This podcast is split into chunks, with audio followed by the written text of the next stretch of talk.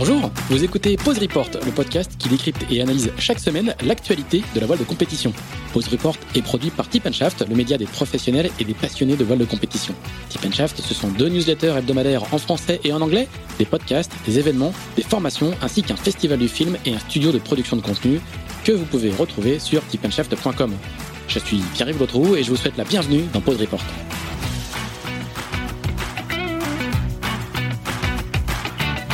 Bonjour à tous, je profite de cet épisode pour vous parler du tout nouveau projet de Tip Shaft baptisé Sailors. Sailors, avec un Z, c'est la plateforme de vidéo à la demande par abonnement dédiée à l'univers de la voile de compétition que Tip Shaft a lancé le 1er décembre. Avec Sailors, notre objectif est de proposer aux passionnés le meilleur de la voile de compétition en streaming sur une plateforme accessible depuis tous vos appareils, ordinateurs, téléphones ou tablettes. Au menu, des documentaires, des séries, des récits de courses, des portraits, des sagas, beaucoup disponible uniquement sur Sailors. Le tout pour le tarif attractif de 5,99€ par mois ou de 60€ par an. Voilà, tout ça se passe sur sailors avec un z.com.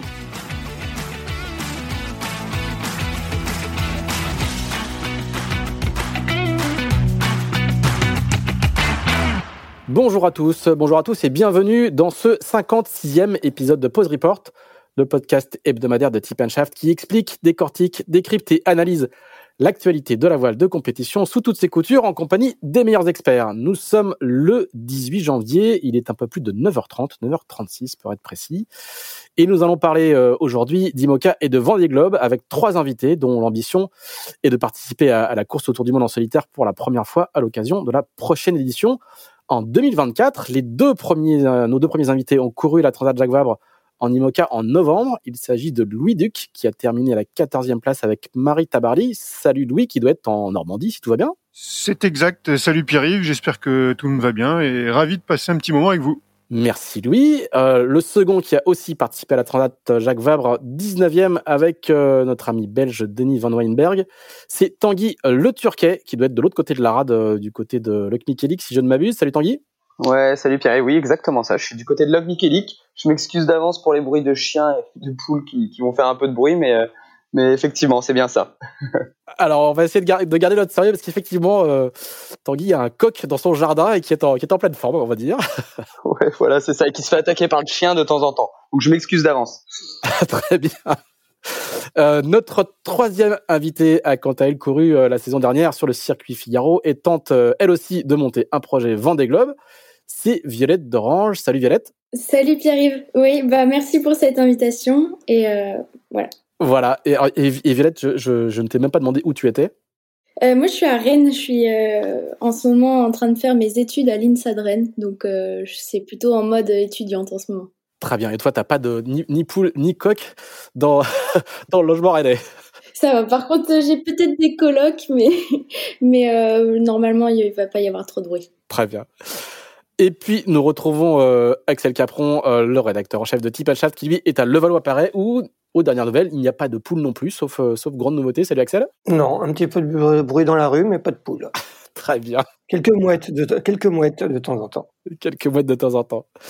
Eh bien parfait, alors avant de rentrer dans le, dans, dans le détail de vos projets Vendée Globe, on va revenir un petit peu sur vos, sur vos saisons 2021 euh, respectives. C'est encore c'est encore l'heure, euh, l'heure des, l'heure des bilans. On va commencer avec toi, Violette. C'était ta deuxième année sur le, sur le circuit euh, Figaro, avec à l'arrivée une 19e place sur la solitaire et au classement général du championnat de France élite de course large. Quel, quel bilan tu fais de cette, de cette rude école de la, de la solitaire où, c'était ta deuxième année de prépa, quoi? Qu'est-ce que, quel, quel bilan tu fais de cette, de cette saison? Bah pour cette deuxième saison, mon objectif c'était de faire top 20 à la solitaire du Figaro. Euh, et de surtout euh, voir la progression et d'engranger énormément d'expérience. Et euh, je pense que c'était vraiment mission accomplie cette année.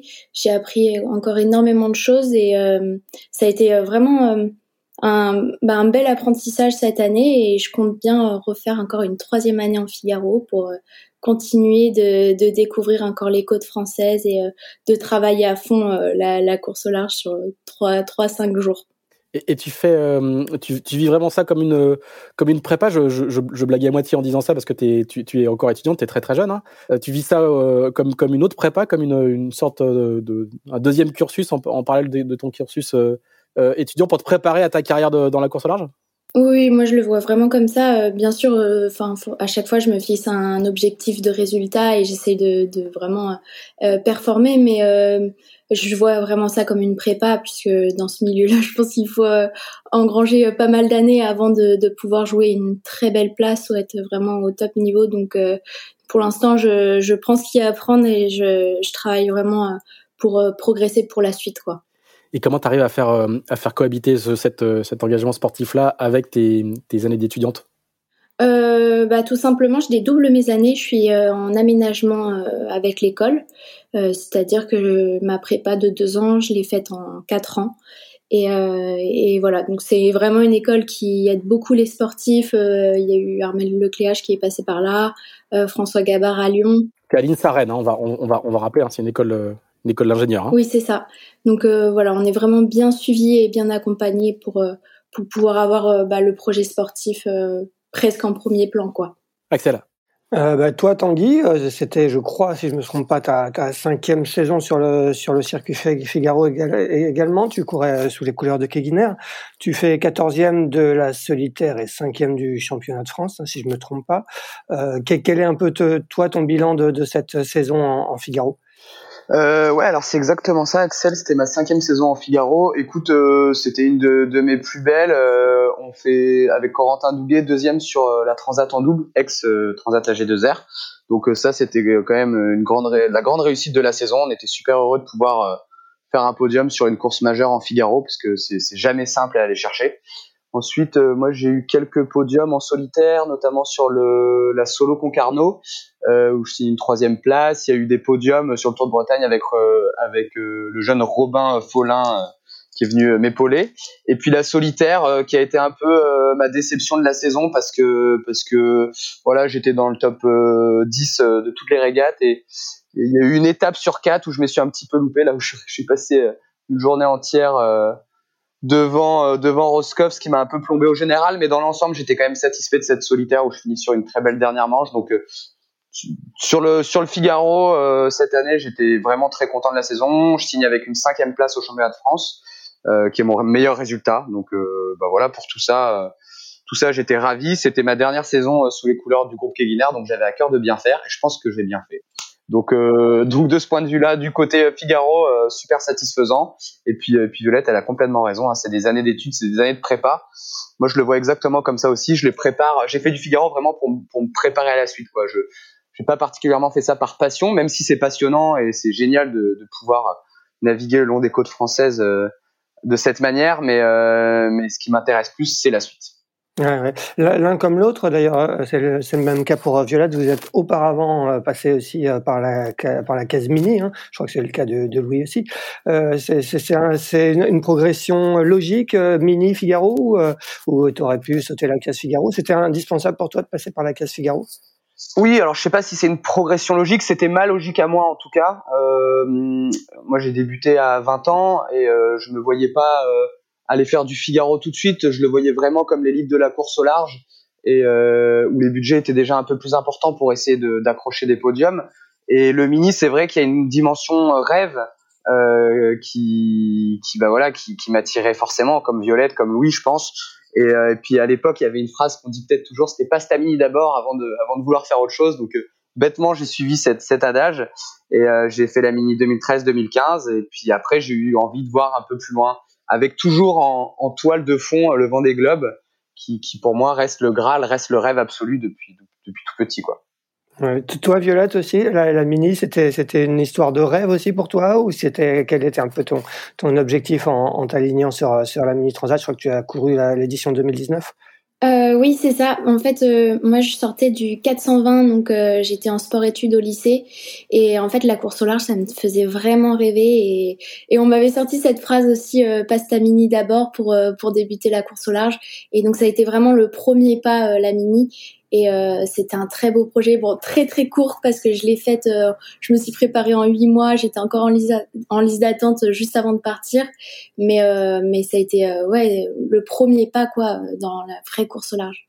Pour revenir à, toi, Tanguy, euh, tu as enchaîné après, euh, comme d'autres figaristes, tu as enchaîné euh, sur la Transat Jacques Vabre, donc en IMOCA avec Denis Van Weinberg. Comment s'est monté un peu cette association? C'est lui qui t'a contacté? Comment ça s'est passé? Ouais, alors effectivement, c'est Denis qui m'a contacté. Lui, il a il a racheté l'IMOCA de Nandorfa. Il a fait la En fait, il devait à l'origine faire le Vendée 2020, mais faute de, de budget, il s'est retiré. Euh, donc il avait toujours en son bateau cette année, pas de partenaire, et puis il y a un partenaire, les laboratoires de Biarritz, qui s'est déclaré assez tard, ben, en fait euh, à l'été 2021. Et euh, moi en parallèle, je cherchais à faire la Transat Jacques Vabre. J'avais envie de lancer un projet Vendée Globe, mais euh, j'avais pas de bateau. Il y avait beaucoup de projets qui se déclaraient. Je me disais bon, ça va être un peu chaud de faire sa place. mais déjà, si je veux avoir des chances de peut-être participer au Vendée Globe, faut que j'essaye de faire cette Transat Jacques Vabre pour un acquérir de l'expérience et deux euh, accumuler des milles. Et euh, donc j'ai envoyé euh, des CV un peu partout à droite à gauche. Mon nom circulait dans des équipiers potentiels et c'est arrivé dans les oreilles de Denis. Il m'a appelé au mois d'août là, quelques semaines avant la solitaire du Figaro, et il me propose de faire cette transat Jacques. Je crois qu'on s'était même pas encore vu, qu'on a tapé dans la main et, et on a dit go, on y va. Et voilà, ça s'est monté tout naturellement comme ça et c'était une très très belle expérience. Ouais, quel, bilan vous, vous, avez fait de, de cette expérience justement? Eh ben, le bilan, c'est que pour mener à bien un projet IMOCA, il faut un peu de budget quand même, parce que parce que avec toute la Denis, il a un il a un projet incroyable. Euh, donc, il a un bateau qui reste un bateau très très fiable, le bateau de Nandorfa. Il est entouré essentiellement de bénévoles euh, des Sables d'Olonne, donc c'est un projet euh, très humain, euh, mais il a peu de moyens. Euh, il a, pour l'instant, il a encore peu de moyens. Je souhaite d'en trouver plus. Donc, on est vraiment parti sur cette Transat Jacques avec un bateau prêt, mais pas pas prêt en mode course si tu veux. Euh, on savait qu'on allait arriver de l'autre côté, mais c'était difficile de faire de la performance. Donc euh, ça a été une route euh, très longue. On a déchiré beaucoup, beaucoup de voiles, on a cassé pas mal de petites choses sur le bateau, dû au vieillissement du bateau tout simplement. Mais on est arrivé de l'autre côté, donc c'était une grande joie pour tous les deux. On a validé des milles et puis c'était une super histoire humaine parce que Denis c'est quelqu'un d'exceptionnel qui gagne vraiment à être, à être connaître. Pardon. Euh, passons peut-être à Louis. Euh, Louis, tu as aussi euh, disputé euh, du coup cette transaction. Toi, ton, ton, objectif, euh, ton objectif de la saison était, était, était l'IMOCA et particulièrement cette transaction que tu as couru avec Marie Tabarly. Est-ce que tu peux nous raconter un peu comment tu as préparé la, cette course et comment, comment elle s'est passée pour, pour vous deux? Bah, effectivement, salut Axel, euh, ça a été euh, une année de folie un peu pour nous parce que euh, on avait racheté ce bateau un an auparavant, là, au mois de novembre l'année dernière, il y a pile poil un peu plus d'un an maintenant. ce bateau-là, il était accidenté, il avait subi un incendie au départ de la Jacques Vabre 2019 et personne croyait vraiment à la remise en état de ce bateau. Donc on a lancé cette opération déjà de, de, racheter ce bateau et de se battre pour le remettre en route. C'était inimaginable d'être au départ de la Transjacques Vabre quand on l'a racheté.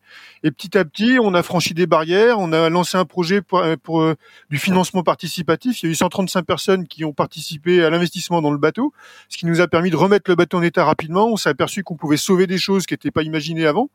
Et puis, ben, à un moment, on s'est dit, ben, finalement, on peut mettre le bateau en mode course au mois d'août plutôt que le mettre en mode juste navigation. Et euh, au mois de mars, il y a Marie Tabarly qui m'a contacté en me disant que le, le projet qu'on lançait lui plaisait énormément, qu'elle euh, était prête à nous filer un petit coup de main sur euh, s'il y avait possibilité. Et puis à la fin, en discutant, elle me demande si, on, si je veux faire si je veux faire la Java, si elle voulait, elle voulait faire le retour du bateau. J'ai dit mais non, la Java c'est pas possible. Et puis finalement le lendemain, je l'ai rappelé. J'ai dit bah, écoute, en faisant l'échéance des choses, si on fait abstraction de l'argent, techniquement c'est possible d'être au départ de la Java. C'est peut-être pas très malin, mais c'est possible. Et puis du coup, on s'est dit bah allez, on essaye. Et on s'est mis quelques mois devant nous pour euh, trouver des des financements et des partenaires du sponsoring cette fois. Et puis on a travaillé, ça a été compliqué au début et puis finalement, euh, bah, fin août, on a bouclé notre budget pour être au départ de la Jacques Vabre et on a fait une aventure géniale euh, sous les couleurs de, le, de costume Lantana paysage. Donc ça c'était la partie pour y arriver. Et ensuite, bah, on s'est, euh, on est arrivé au départ de la Jacques Vabre au mois de novembre sur un bateau qu'on connaissait absolument pas. Euh, on avait fait euh, aller euh, cinq navigations en gros devant devant Cherbourg, un petit peu devant l'Orient aussi, juste pour faire de la technique, pour faire quelques RP, mais aucune confrontation avec d'autres bateaux. Donc vraiment notre objectif, c'est un peu comme Tanguy, c'est de se dire bon, on va prendre des milles de qualification, puis on va découvrir ce bateau sur sur la JAB, ça nous permet de revenir pour le, chantier 2022 avec un bateau, avec une connaissance, et puis savoir ce qu'on veut de ce bateau. Et au final, euh, on a pris le départ de la Jacques Vabre euh, dans, dans, vraiment dans, dans, dans, dans, des dans des dans des une configuration vraiment euh, simple en se disant bah on, on force pas sur l'histoire, on regarde ce qui se passe. Et puis on s'est pris au jeu de la régate. Donc assez rapidement, bah, on est dans mon coin, hein, puisqu'on partait du Havre, donc euh, on allait se promener euh, à Barfleur, dans des coins où on est passé pas mal, hein, puisque j'ai cinq parties, c'était ma sixième participation à Trans-Jacques Vabre. Donc forcément, bah, on connaît un petit peu certains, certaines ficelles de, de ce coin-là. Il se trouve qu'on sort pas trop mal de la Manche. Tu connais le coin aussi, accessoirement quand même. Ah, voilà, exactement. Hein, on, a, on a beaucoup navigué par là. Euh, on s'est aussi beaucoup fait avoir, donc ça permet d'apprendre beaucoup de choses. Donc, euh, donc voilà, on, sort de la Manche, on est plutôt bien placé. Puis on commence à se dire, bah finalement, il euh, n'y a pas de raison de pas être un peu compétitif. Donc on a commencé à se travailler énormément sur les trajectoires, en étant assez raisonnable aussi sur les voiles. C'est peut-être la première fois que je naviguais de façon raisonnable. C'est peut-être ce qui a marché à la fin, puisqu'on arrive de l'autre côté en Martinique en 14e position avec un bateau à dérive, pas spécialement modifié, avec du coup deux foilers derrière nous, tous les bateaux à dérive globalement derrière, excepté Apicil qui est déjà un bateau modifié qui est déjà un bateau avec des dérives euh, inversées qui sont déjà un peu des plans porteurs. Et donc euh, bah nous c'était euh, on s'est battu un peu avec eux. J'espère qu'on les a un petit peu embêtés sur cette transat. Et, et nous bah c'était inimaginable au début déjà de d'être au départ et puis ensuite d'être compétitif. Et au final on finit de façon je pense assez honorable. Alors par contre là où, où, où ça s'est compliqué c'est qu'au retour le bateau a dématé alors voilà, donc tout s'était un petit peu trop bien passé. Euh... il faut payer, c'est terrible, il faut payer retour. On, on rigole, mais c'est pas très drôle. Est-ce que tu peux, tu peux nous expliquer un petit peu ce qui s'est, ce qui s'est passé? Exactement. Bah c'est sûr que les histoires de Vouduc, en général, il y a toujours un bug à un moment. Et bien là, ça s'était passé nickel. et, et, et, et, donc euh, voilà, donc euh, bah, je confie mon bateau à mon équipe, hein, qui sont des gens extrêmement compétents pour ramener le bateau. Hein, Xav et Jeff, qui ont beaucoup navigué sur des IMOCA, notamment de, de Bernard Stamm, connaissent bien cette génération de bateaux. Donc ils partent en mode avec Thomas Servigna. Hein. Jeff, c'est le préparateur historique de Bernard Stamm. Hein. Exactement. Milliers d'heures d'expérience. Exactement. Il y avait à bord aussi Thomas qui euh, avait subi un petit accident de trois ans auparavant euh, en ma compagnie. Et bref, une équipe de gars sympas et puis compétents, euh, et puis qui n'étaient pas du tout là pour tirer sur le bateau. Ils partent en convoyage et puis un moment, ils ont entendu des grincements au portant. Ils ont affalé leur génac, continué sous sous J2 et et puis un crack et le mât est tombé. Donc ils ont dématé sur le convoyage. Ils étaient à 850 000 de Horta, donc un peu au milieu de tout. Donc, euh, bah, premier truc, c'est qu'il n'y a pas eu de blessés, c'était plutôt la bonne chose. Ensuite, euh, il a fallu créer un gréement de fortune. Les conditions euh, ont tourné un petit peu avec du vent dans la figure à un moment, donc c'était pas simple. On les a fait. Moi, j'étais à terre, donc forcément, quand on est skipper du bateau et un peu propriétaire à terre, on se mord les doigts de pas être à bord, même si les mecs ont extrêmement bien réagi.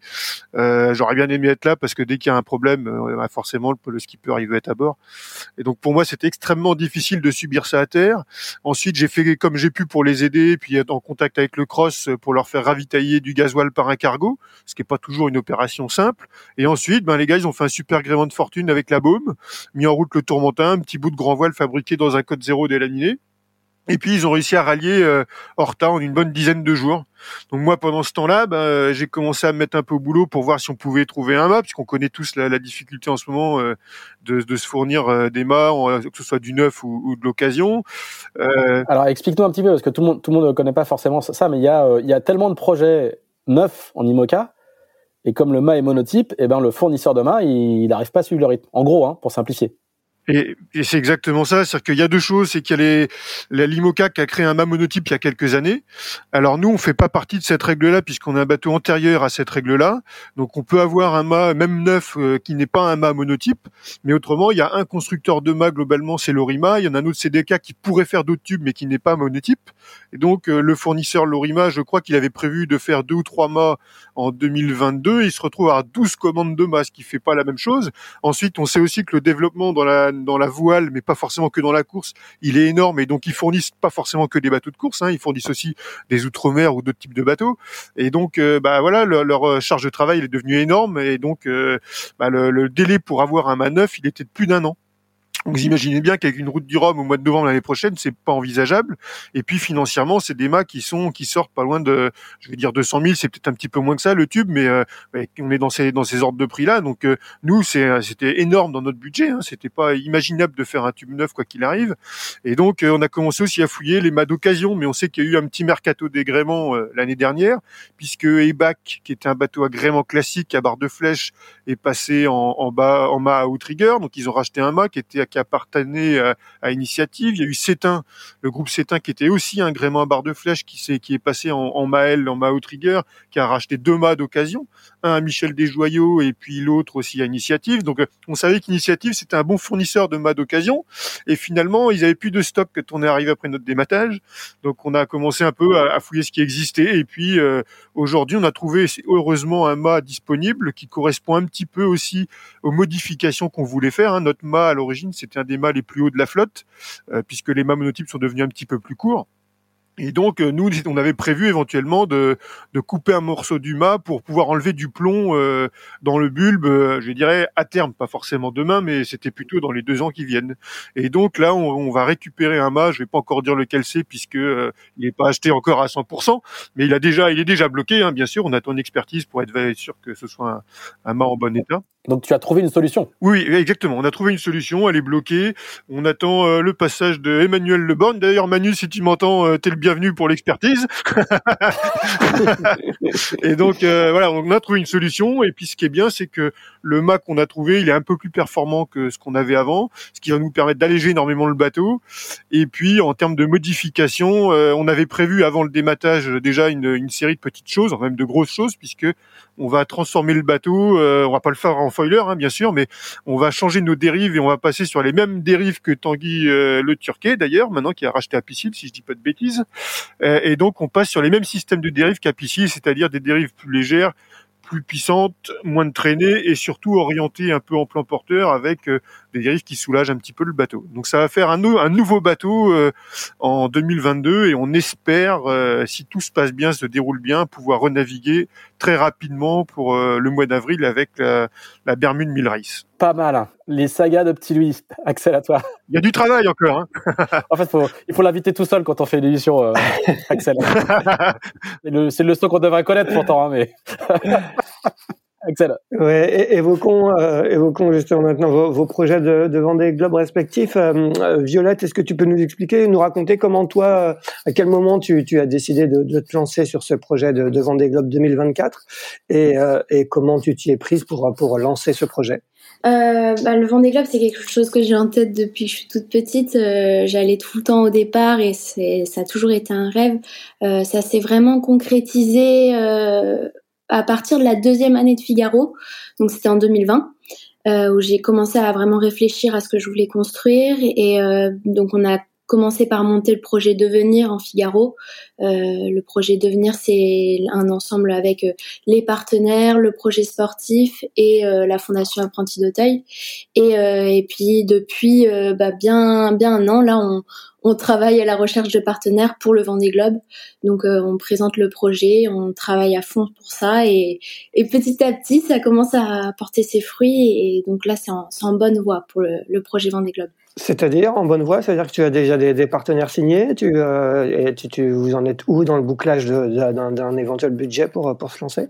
Bah, on a plusieurs pistes. Bien sûr, je pas, je peux pas tout détailler, mais euh, on a, on a des bonnes pistes et euh, c'est, c'est, c'est en bonne voie de se faire pour, pour le Vendée Globe. Voilà. Je peux pas en dire plus. non, bien sûr.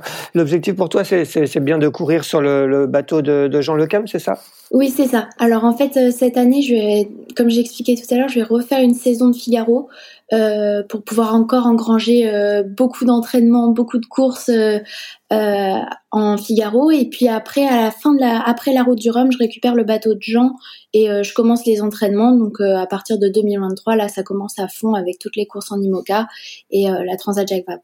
Et, Jean, du coup, euh, euh, continue, va continuer à héberger un petit peu ton projet. Il va, t'accompagner parce que j'ai, on, a, on a fait un article hein, avec toi, Benjamin Ferré et Jean Lecam il y a pas longtemps sur Tip où, il expliquait qu'il, accompagnait des jeunes, tous les deux, notamment euh, en, vue de, ce projet Vendée Globe. Raconte-nous un peu comment, s'est fait le rapprochement avec lui et ce qu'il va continuer à, vous, à vous accompagner sportivement. Oui, oui, c'est plutôt génial. En fait, Jean me fait confiance pour ce projet Vendée Globe et c'est un honneur de pouvoir être euh, accompagné par euh, par un si grand marin, hein, j'ai envie de dire. Donc, euh, en fait, l'idée c'est qu'on fasse une sorte de petit collectif avec euh, Benjamin Ferré, Éric Bellion et, et lui, et qu'on s'entraide pour pour préparer le, le Vendée Globe.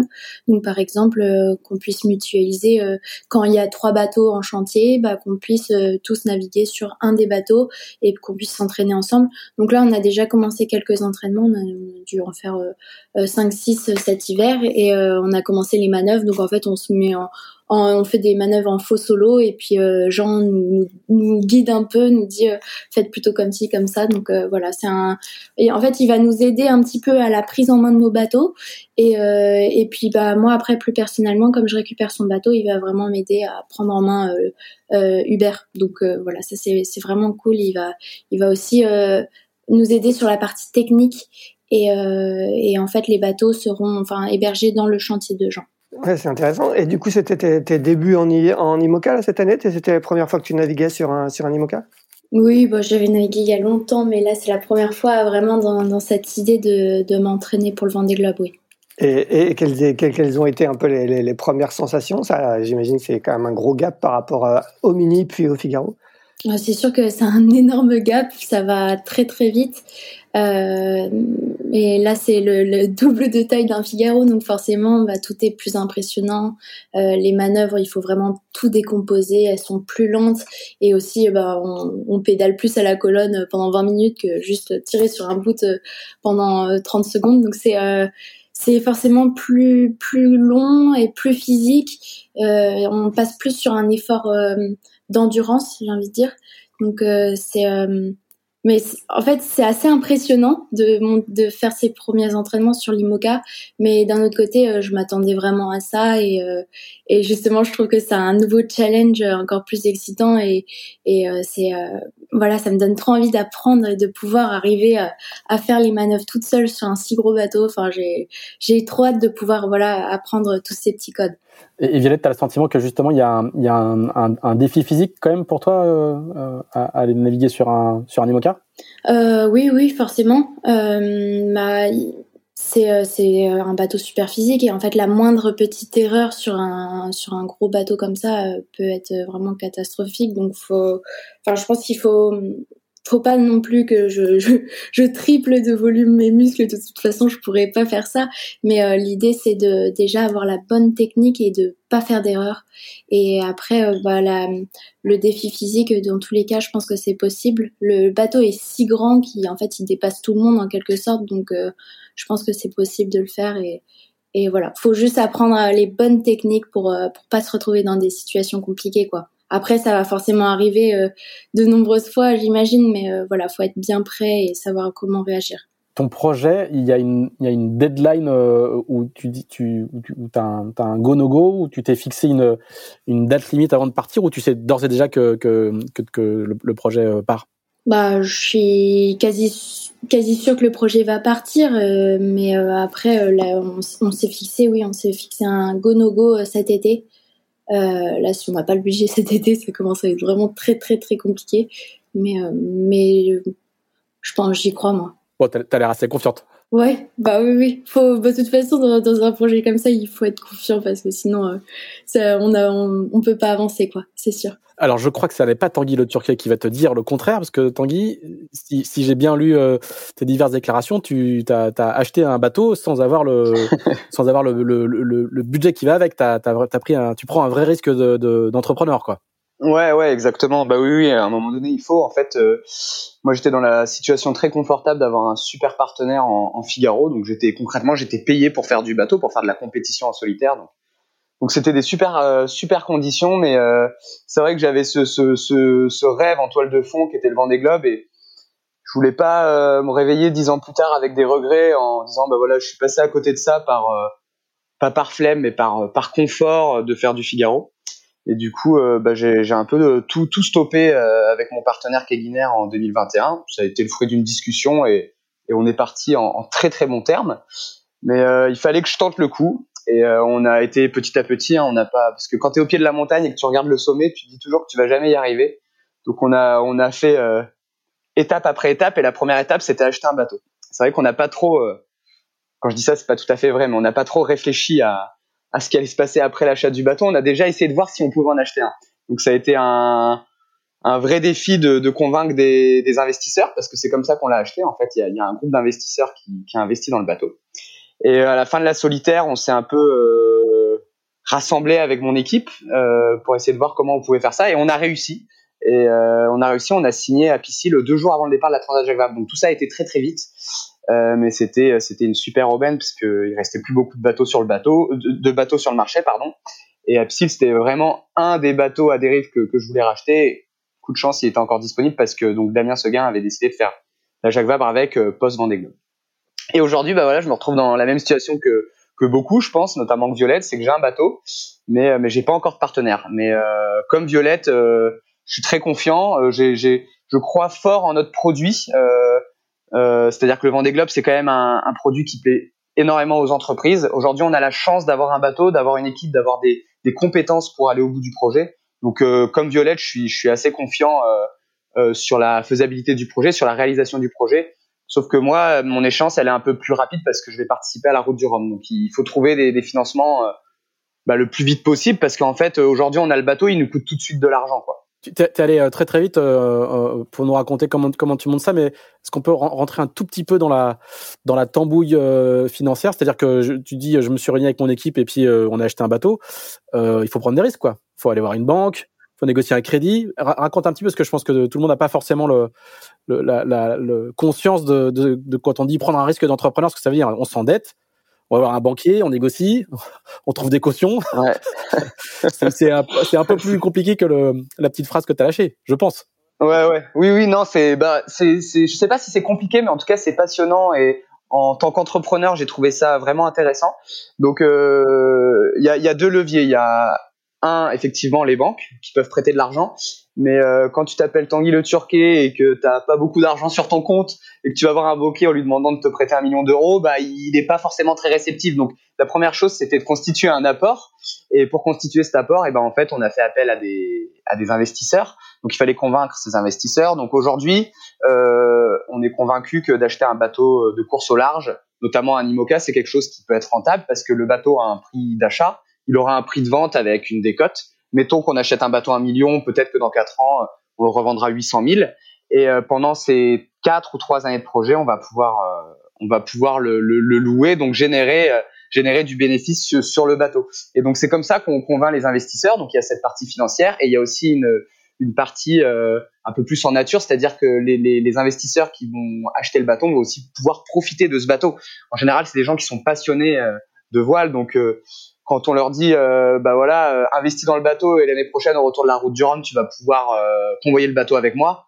Forcément euh, c'est un argument de taille pour convaincre un investisseur. Donc la première partie ça a été ça convaincre des investisseurs. Donc on, on a créé une SAS une, une SAS oui. On est six investisseurs. Moi j'investis aussi dans le bateau à ma hauteur. Et une fois qu'on avait constitué ce petit package financier de départ on a pu aller voir une banque et, euh, et euh, la banque a accepté de financer euh, le reste du bateau. Mais maintenant, effectivement, il y a un vrai risque parce qu'on a un bateau qui sera rentable que si on trouve un partenaire, parce qu'on va louer ce bateau à ce partenaire. Et, et donc, ben oui, j'ai sauté, j'ai sauté de l'avion sans parachute pour l'instant. J'ai le bateau, mais il faut absolument que je trouve des partenaires pour euh, payer les loyers. Pour, pour payer les loyers, pour réaliser le projet. Mais oui, pour payer les loyers, si on regarde d'un point de vue purement euh, euh, économique. Donc, euh, donc euh, voilà, c'est, passionnant, c'est palpitant. Et oui, c'était, c'est un gros risque, mais je crois que pour, pour pouvoir réaliser ses rêves, il faut, il faut prendre ces risques-là. Quand j'ai réalisé ma mini transat, que j'avais 22 ans et qu'on avait acheté un bateau 50 000 euros, c'était exactement le même montage. On a pris les mêmes risques. Les chiffres étaient un peu moins importants, mais dans ma dans, dans ma tête, à 20 ans, j'étais tout aussi paniqué,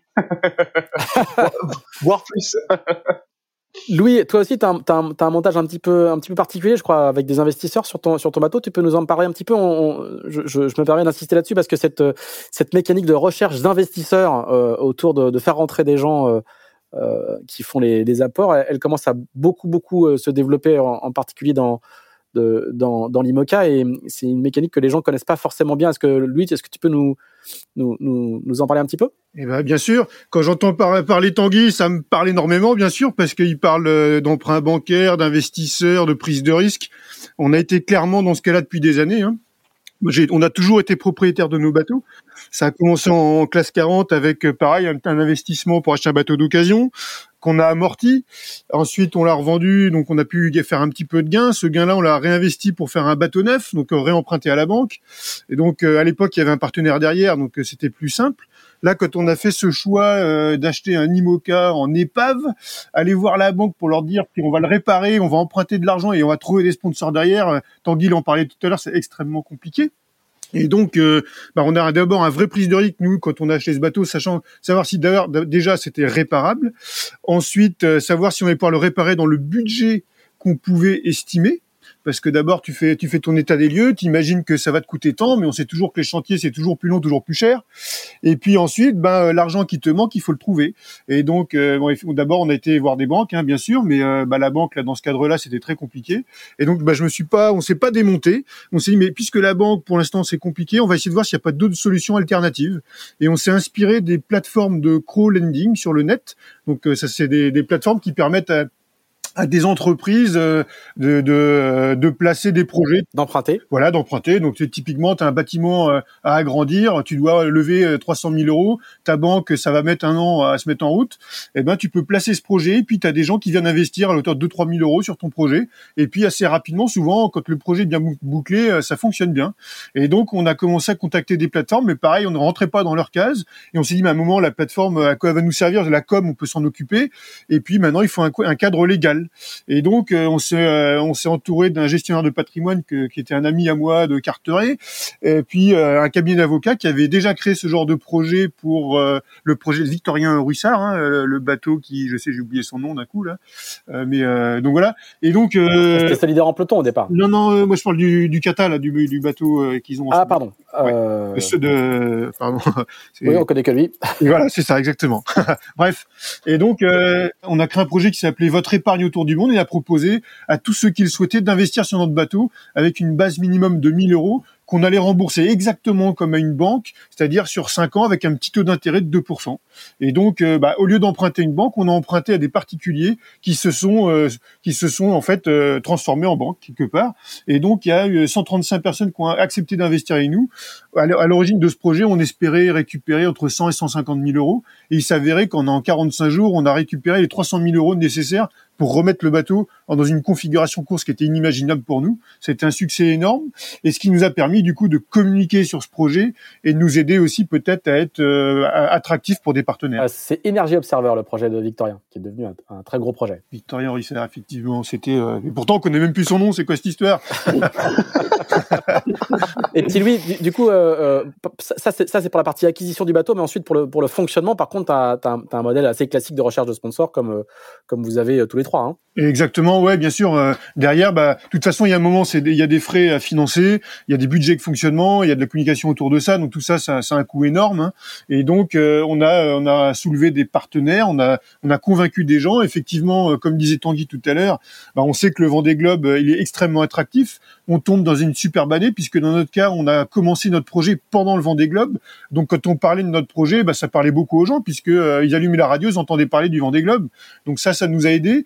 Il y a une chose aussi qui nous a beaucoup aidé à un moment, c'est que euh, quand on a racheté ce bateau, au début, je disais, ben, c'est le sister type du bateau, du, du bateau de Jean Le Cam. Au début, on me disait oui, super, c'est bien. Et ça, c'était avant le départ du Vendée Globe. Quand c'était après le départ du Vendée Globe, ah, c'est bateau le même que Jean Le Cam que t'as racheté. Ah, bah, c'est génial, c'est super. Ah bah oui, c'est plus tout à fait pareil. Donc du coup, bah, ce projet, il a, pris bonne presse. Et moi, je dis en ce moment que pendant cette année, mon meilleur commercial, ça a été Jean Le Cam finalement. et donc euh, voilà, il y, a eu plein de choses, plein de choses qui se sont alignées, qui ont fait que euh, ce projet a pu voir le jour bien plus tôt que prévu. Mais effectivement, hein, comme dit Tanguy, euh, il y a une énorme prise de risque au départ. Nous, on a mis tout ce qu'on avait dans ce projet sans savoir si on allait pouvoir le réparer, et on, on, aurait très bien pu avoir un bateau sur les bras pendant plusieurs années qui était irréparable. Donc c'était une grosse prise de risque au début. Et puis après, bah voilà, trouver les financements, lancer le chantier. Et un chantier, plus ça traîne, plus ça coûte cher. Donc il n'y a pas eu les mêmes sommes d'investissement au départ que Tanguy, puisque je crois qu'il achète un bateau navigable. Dans notre cas, c'était pas ça. Maintenant, je pense que les, les projets sont similaires dans les montages, effectivement. Quoi. Il y a de l'investissement d'origine. Hein. On est, nous, on est trois, on est trois associés. Moi, je suis pareil, associé au même niveau qu'eux. On est trois associés, Jérôme Lepour, Moutre et Marc de Vavrin qui sont euh, à, l'origine aussi de tous ces projets-là. Et on, maintenant, c'est une histoire qui dure hein, depuis la Québec-Saint-Malo 2012. Tu t'en souviens, Pierre-Yves, de ça? Tout à fait. Donc euh, Tanguy, lui, il promet le, le, le, le convoyage retour de la route du Rhum à ses associés, et toi, tu faisais la Québec-Saint-Malo avec eux. Exactement. Nous, l'histoire, elle a commencé en, les, en, naviguant ensemble. On avait créé ce projet euh, de courir une Québec-Saint-Malo avec, avec, des gens donc, qui n'étaient pas novices en voile, mais qui avaient jamais très peu fait de nuit en mer en navigation, qui avaient jamais couru et puis d'un coup, euh, avec des gens que j'ai rencontrés qui étaient sur un, charter, hein, globalement, euh, bah, je leur ai donné une idée un petit peu folle. Et comme c'était des fous autant que moi, eh ben ils ont accepté. Et depuis, c'est des amis. Euh, et puis on a créé énormément de projets ensemble. Et l'histoire est dure. Et ça, c'est c'est exceptionnel. Et, et, quand on a des gens en, or comme ça derrière, bah, les histoires elles sont belles et elles continuent. Voilà, tout ça, tout ça, je vous ai posé toutes ces questions-là pour, pour montrer la, la, diversité des montages économiques qui existent aujourd'hui euh, pour acquérir euh, euh, un bateau, que ce soit un, classe 40, un mini ou, un IMOCA. Axel, à toi. Oui, Louis, juste un, mot sur, sur tes partenaires qui t'ont accompagné. Là, tu avais deux partenaires titres sur, sur la Transat Vabre, Costume et l'antenne à paysage. Est-ce que est-ce qu'ils continuent avec toi jusqu'au Vendée? Et tu en es où, du coup, dans ta recherche éventuelle de partenaires en, en vue du Vendée Globe? Alors c'est une très très bonne question. Exactement. Euh, en fait, quand on a lancé ce projet, c'était un projet de, de découverte de la de Jacques Vabre, avec une perspective euh, de route du Rhum et Jacques Vabre et Vendée Globe derrière. Donc euh, nous, l'ensemble des choses sont présentées. Et puis aujourd'hui, ben, on est en discussion pour continuer. c'est pas encore acté, mais tout ça c'est en bonne voie. On discute pour pour la d'abord la route du Rhum cette année.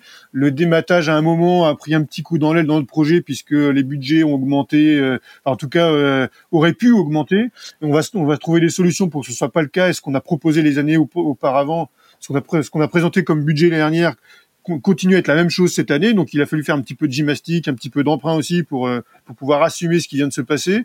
Et donc je pense que là on rassure un petit peu les gens sur notre euh, notre fonctionnement cette année.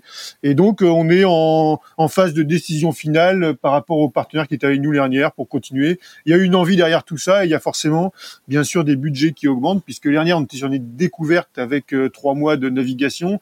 Là on est sur un programme avec une saison complète hein, qui commence début avril avec une route du Rhum à la fin, avec un moment bah, du renouvellement de voile qu'il n'y avait pas l'année dernière, avec euh, de l'entretien un peu plus poussé que ce qu'on a fait dernière, puisque voilà, c'était que quelques mois de navigation, donc euh, les budgets augmentent petit. Malheureusement, on peut pas euh, toujours naviguer à, faible coût, puisque comme disait Violette et puis Tanguy, c'est des bateaux qui à un moment coûtent très cher. Et si on n'arrive pas à entretenir ces bateaux comme il faut, bah, on le paye cash puisque, bah, comme disait Jean Le Cam, un vent des globes, ça peut s'arrêter sur une vis ou un boulon qui est mal serré. Euh, tu, tu, tu, parles de budget, euh, je pense que vous êtes à peu près euh, tous les trois sur, sur les mêmes fourchettes de budget. Quel, est environ le, le, budget annuel de fonctionnement de, de vos projets respectifs? Euh, bah, on, va commencer par toi Louis, après on demandera peut-être à Violette et, et à Tanguy. Ok, alors bah nous sur la tranche Java, on était sur un budget de 300 000 euros, mais vraiment sur une, une juste sur la tranche Java, hein, donc euh, rien derrière tout ça. Cette année, on est sur un budget autour de 500 000 euros euh, de budget technique. Hein. Quand je parle de budget, moi je parle toujours de budget technique, ce que ça coûte pour remettre en route le bateau, l'équipe technique, euh, le renouvellement des voiles et tout. Mais je parle pas de communication derrière. C'est vraiment deux choses que je sépare beaucoup, puisque la com elle peut coûter trois fois le prix de ton projet éventuellement. Donc moi, quand je parle de budget technique, on est sur une enveloppe de 500 000 cette année, et puis les autres années, un peu avant Vendée Globe, on est plutôt sur des budgets à 650, 700 000. Je ne sais pas si c'est les, bases sur lesquelles sont fixées euh, Violette et puis Tanguy. Il y a une chose qui compte beaucoup dans le dans le budget de ton bateau à un moment, c'est l'amortissement du bateau. Donc le prix que tu payes ton bateau à l'origine. Donc ça, ça peut faire évoluer largement les budgets. bien sûr. Violette, c'est quel est un peu le, qu'est-ce qu'est-ce que vous prévoyez comme budget à partir de la saison 2023 euh, à bord de Yes Weekend euh, en fait, avec euh, la location, moi, je suis autour d'un budget de 1,5 million euh, par an, euh, donc à partir de 2023. D'accord, ça c'est tout compris, ça comprend la communication. Ouais, c'est tout compris. Ça dépend si le, le partenaire veut après c'est activer sa communication à lui, donc c'est hors activation pour le partenaire, mais en tout cas on, on a un budget global de 1,5 million. Et, et toi, Tanguy, c'est proche de, de, ces montants aussi? Ouais, bah moi je me situe un petit peu entre les deux en fait. Nous on est sur un budget de 2 millions 5 sur euh, sur la totalité du projet, donc jusqu'au départ du Vendée Globe.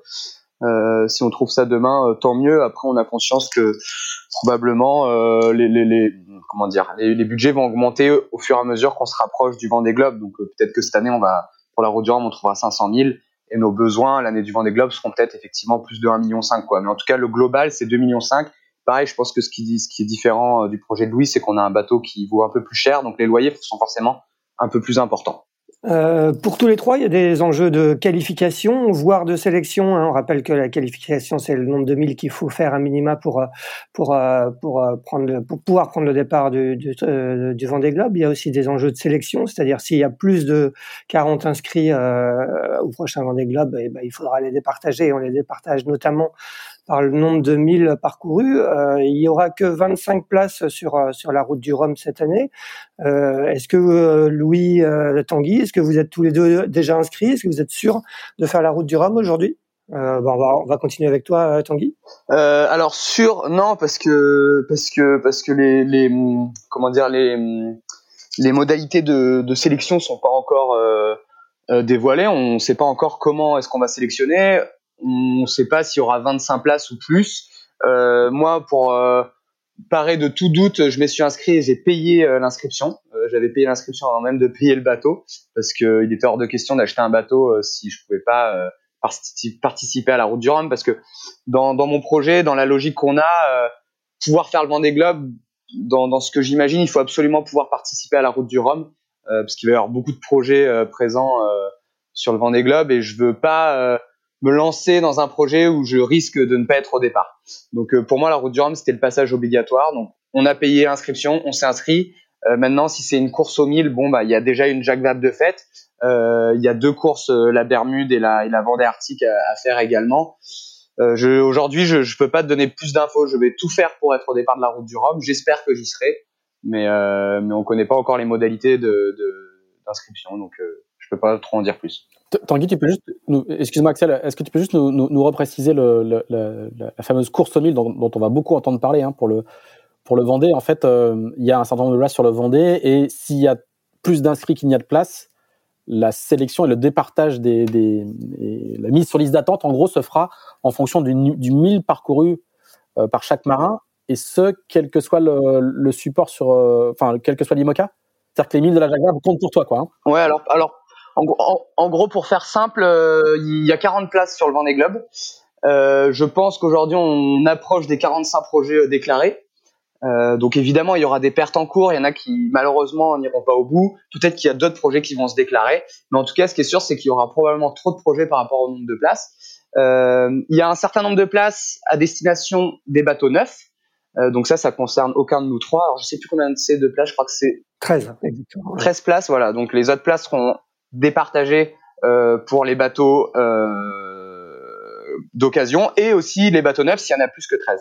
Voilà, donc en gros, euh, pour départager les gens qui vont participer au Vendée Globe, il va y avoir une course aux 1000 tout simplement, c'est-à-dire que ça va être tous les, les 1000 que les concurrents vont faire en solitaire en course seront cumulés et à la fin, bah, celui qui a le plus de 1000 remonte dans la liste d'attente.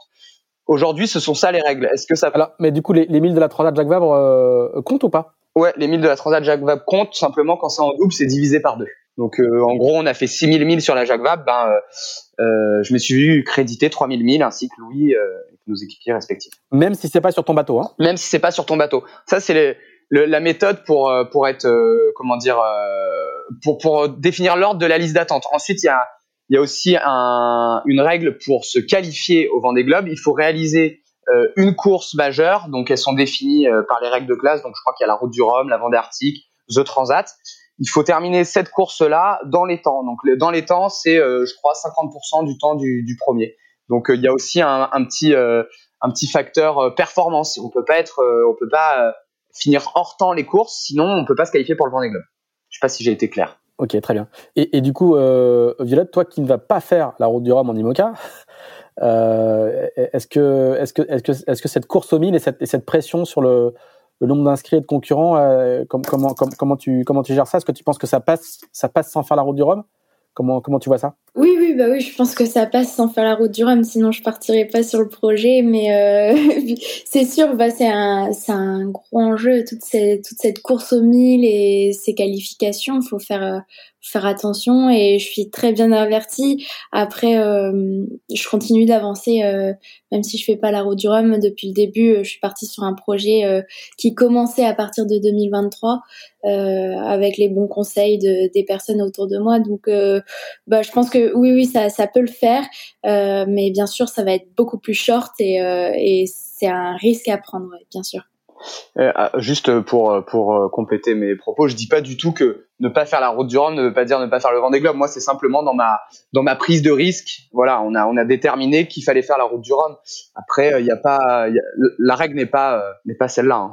Non, non, c'est moi qui souligne, hein, d'autant qu'il n'y a que 25 places et, comme tu le disais, 45 projets déclarés, donc il y a, y, a, y a 20 bateaux, en tout cas pour l'instant, à date, qui ne feront pas la route du Rhum. Donc, mais on sent qu'avec cette, la, cet afflux de concurrents euh, d'une part, euh, et même si le nombre de places euh, au départ du Vendée Globe ont, augmenté, on sent qu'il y a une forme de pression qui va qui va qui, va aller en grandissant tout au long des saisons à venir en IMOCA. C'est pour ça que je, je, je, pose la question à ceux qui ne font pas la route du Rhum. Oui, ouais, non, mais c'est sûr, c'est une prise de risque, mais voilà, on va tout faire pour pour aller jusqu'au bout et on, verra bien quoi. Mais en tout cas, ouais, on est conscient de ça.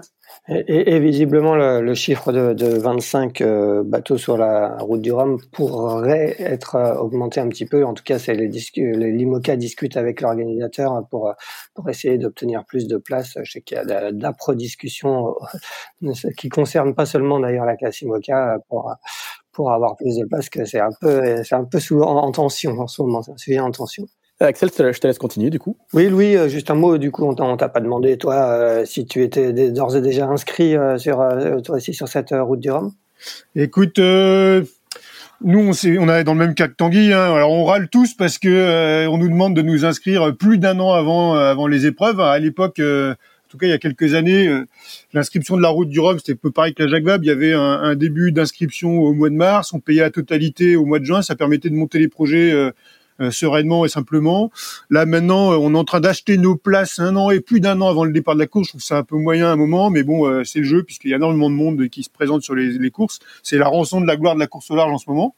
Donc évidemment, ben on s'est débrouillé euh, pour avancer les frais de l'inscription de la route du Rhum et donc euh, on est aussi inscrit euh, pour le Rhum cette année. Après, moi je suis d'un naturel optimiste et donc je me dis que les ordinateurs pourront pas faire autrement que trouver des solutions à un moment pour accepter au maximum de coureurs. Je crois qu'aussi ces règles de limitation de, de bateaux ils ont un autre intérêt, c'est aussi d'éviter d'avoir des bateaux euh, qui euh, qui traînent des inscriptions sans avoir vraiment de projet derrière, de partenaires et tout. Ça limite un peu les projets qui sont pas viables. Je pense que pour le Rhum et pour le Vendée Globe, c'est aussi euh, un moyen d'enlever des bateaux qui bah, qui pourraient gêner un peu la com des projets à chaque fois. C'est-à-dire que on a un coureur qui veut faire le Rhum et puis jusqu'au mois de septembre, il déclare qu'il est inscrit, qu'il va y aller, et puis en fait il part pas. Et, ça, bah, c'est quelquefois un peu néfaste aussi pour les organisateurs de course. Je pense que sur le Vendée, il y a une volonté aussi d'avoir euh, des bateaux prêts au départ. On a vu que cette année, hein, c'était impressionnant. Il y avait une trentaine de bateaux au départ et à l'arrivée, euh, il y avait très peu d'abons finalement. Et bah ça, je pense que c'est aussi euh, une des raisons, c'est qu'on a des qualifs en amont, on a des bateaux qui étaient extrêmement prêts au départ.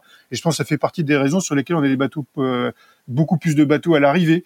Et je pense que limiter et créer des courses de qualif, c'est aussi cet intérêt-là, c'est d'avoir euh, des coureurs qui connaissent leur bateau sur le bout des doigts, avec des milles, euh, de l'entretien aussi, parce que plus on navigue sur les bateaux, plus on voit ce qui casse, plus on voit ce qu'il faut modifier, et bah, plus ça fait des coureurs aux arrivées de course. Donc voilà, il y a les qualifs, il y a deux choses, hein. il, y a, il y a le nombre de bateaux limité par les organisateurs de course, notamment par les places dans les ports, parce que finalement, ce qui est fou, c'est que c'est ça, c'est qu'on part en mer, mais finalement, ce qui limite, c'est les places dans le port au départ. C'est un peu dommage quand même. c'est un vrai, c'est effectivement un vrai sujet. C'est hein. ça. Et au Sable d'Olonne, on a des problèmes, puis que on avait des IMOCA avant qui faisaient euh, aller 5 mètres 50 de large. Maintenant, ils en font presque 12 mètres d'envergure, donc euh, forcément, ça limite les places dans le port. Moi, je dis, il faut couper les feuilles au départ de, du Vendée Globe pour pouvoir plus de bateaux dans le port. Bonne idée, petit Louis, ça. Du coup, effectivement, j'essaye de pas me focaliser sur ces histoires de qualif. Bon, on est quatre ans avant, enfin, on a commencé notre projet quatre ans avant le départ du Vendée Globe. Si en se préparant quatre ans en amont, on n'arrive pas à être au départ du Vendée, bah, il y a un moment, c'est qu'il y a un souci. Donc, euh, moi, je suis assez confiant sur que les projets qui sont viables, qui en parlent longtemps en amont, l'IMOCA parle de nous aussi, que ce soit du projet de Violette, de Tanguy ou du mien, qui sont des projets plus raisonnable que ce qui, se passe dans d'autres écuries. On parle de nous, donc il y a un moment aussi où je pense que bah, on trouvera les solutions pour être au départ de cette épreuve.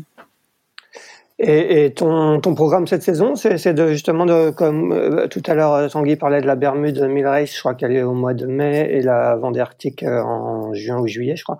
Euh, c'est ton programme, c'est d'être au départ de, ces deux courses ou quel est un peu le planning prévu pour toi? Exactement. Euh, en fait, cette année, j'ai envie d'engranger un maximum de 1000 en solitaire, puisque en fait, c'est une année route du Rhum, mais il y a aussi beaucoup de courses en amont en solitaire. Notamment, elle commence par une course comme la Bermude, qui est une course un peu plus courte. Euh, la Vendée Arctique, il y a aussi la Dream Cup, il y a d'autres épreuves. Et donc, euh, moi, j'aimerais bien accumuler les 1000 les 1000 en solitaire sur mon bateau pour euh, comprendre plein de choses. Et, et, donc voilà, au programme, j'ai tout ça. Donc, on a on a du travail devant nous, puisque notre bateau, il n'est pas prêt à retourner dans l'eau tout de suite, mais euh, on a euh, trois mois devant nous pour remettre tout en route et dans notre timing, c'est jouable. Donc effectivement, on va se battre pour être au départ de toutes les courses cette année. Et je pense que ça créera des courses de qualification, des milles, et puis peut-être qu'on sera plus raisonnable l'année de la Jacques Vabre pour euh, augmenter encore le confort à bord et tout ça. Mais cette année, on se concentre énormément sur le fait de, de, maximaliser le nombre de milles sur nos bateaux en course. Tanguy, toi, c'est le, le même programme? Si dans, dans un monde idéal, ça serait le même programme? Ouais, exactement. C'est le même programme, euh, modulo la, la, la, la, recherche de partenaires. C'est-à-dire que si on, on trouve euh, les financements pour euh, s'aligner sur la Bermude, on ira. Si c'est que sur la Vendée Arctique, on ira à partir de la Vendée Arctique. Et si c'est que sur le Rhum, on ira sur le Rhum. Aujourd'hui, ce qu'on met en numéro un, c'est forcément la recherche de partenaires, parce que sans sponsor, eh ben, on, on, on pourrait entre guillemets même pas remettre le bateau à l'eau. Donc, donc, donc, on, on, en est là, mais on, les, les jours vont s'éclaircir. plus on va avancer, plus, plus on y verra clair, quoi. Et, comme Violette, tu te mets toi aussi un go no go, euh, une date, une date limite? Ouais, exactement. Et ben, euh, effectivement, cet été, euh, cet été, nous, on s'est mis au mois de juillet.